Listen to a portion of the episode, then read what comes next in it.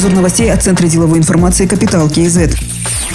Под председательством президента Касымжумарта Тукаева состоялось заседание Высшего совета по реформам. Глава государства отметил, что период пандемии обнажил и усилил проблемы социально-экономического развития. Главными из них являются снижение темпов роста доходов населения и обострение существующего неравенства. Меры, которые были предприняты правительством, были адекватными, сказал президент. Он подчеркнул, что надо усвоить уроки пандемии и системно адаптировать свою социальную политику под новые реалии. Разрабатываемый социальный кодекс должен быть ключевым элементом нового общественного договора. Его суть состоит в том, что государство берет на себя гарантированное исполнение исполнения обновленных социальных обязательств, однако со своей стороны все казахстанцы должны начинать думать о своем будущем, брать на себя ответственность и обязательства. Все инструменты социальной модернизации должны быть действенными, понятными для граждан и бизнеса, подчеркнул Касымжамар Токаев.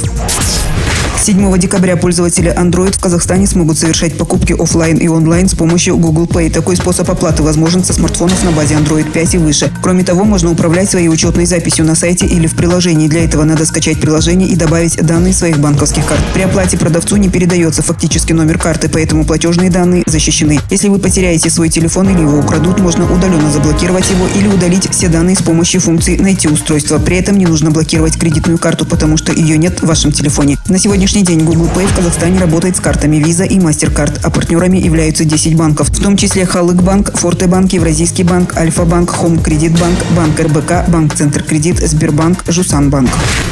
Нацбанк занял выжидающую позицию. Монетарному регулятору необходимо более четкое понимание того, как сложится новый баланс рисков и как он будет влиять на внешнюю и внутреннюю экономику. Об этом сказал заместитель председателя Национального банка Аклжан Баймагамбетов, комментируя решение о сохранении базовой ставки после трех последовательных повышений. Он еще раз отметил, что продолжается общий мировой рост цен на продукты питания. Во многих странах сохраняются рекордные уровни инфляции. По прогнозу Нацбанка до конца текущего года в Казахстане ожидается замедление инфляционных процессов до 8,5-8,7%. По итогам года цель поставленная главой государства добиться снижения инфляции до уровня 8,5% достижимо, заключил Аклжан Баймагамбетов.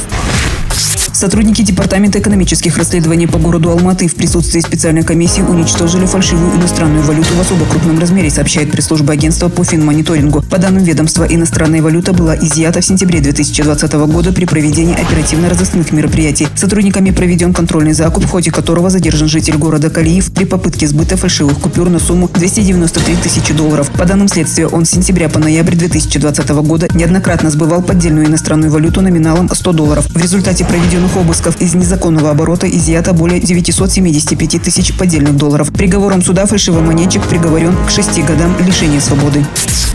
Государственные учреждения Объединенных Арабских Эмиратов с 1 января перейдут на рабочую неделю в 4,5 дня, отдыхать жители страны будут со второй половины пятницы до конца воскресенья. При принятии такого решения власти страны руководствовались мнением, что оно будет способствовать производительности труда и улучшить баланс между работой и отдыхом. Об этом передает Интерфакс Казахстан. В большинстве стран Персидского залива выходные дни приходятся на пятницу и субботу. В Эмиратах выходные дни на неделе продлеваются на полдня. Еженедельными выходными становятся суббота и воскресенье, а также половина рабочего дня пятницы. В пятницу Официальное рабочее время 4,5 часа, то есть с 7.30 до 12 часов дня, говорится в решении правительства. Обычный рабочий день длится с 7.30 до 15.30 часов.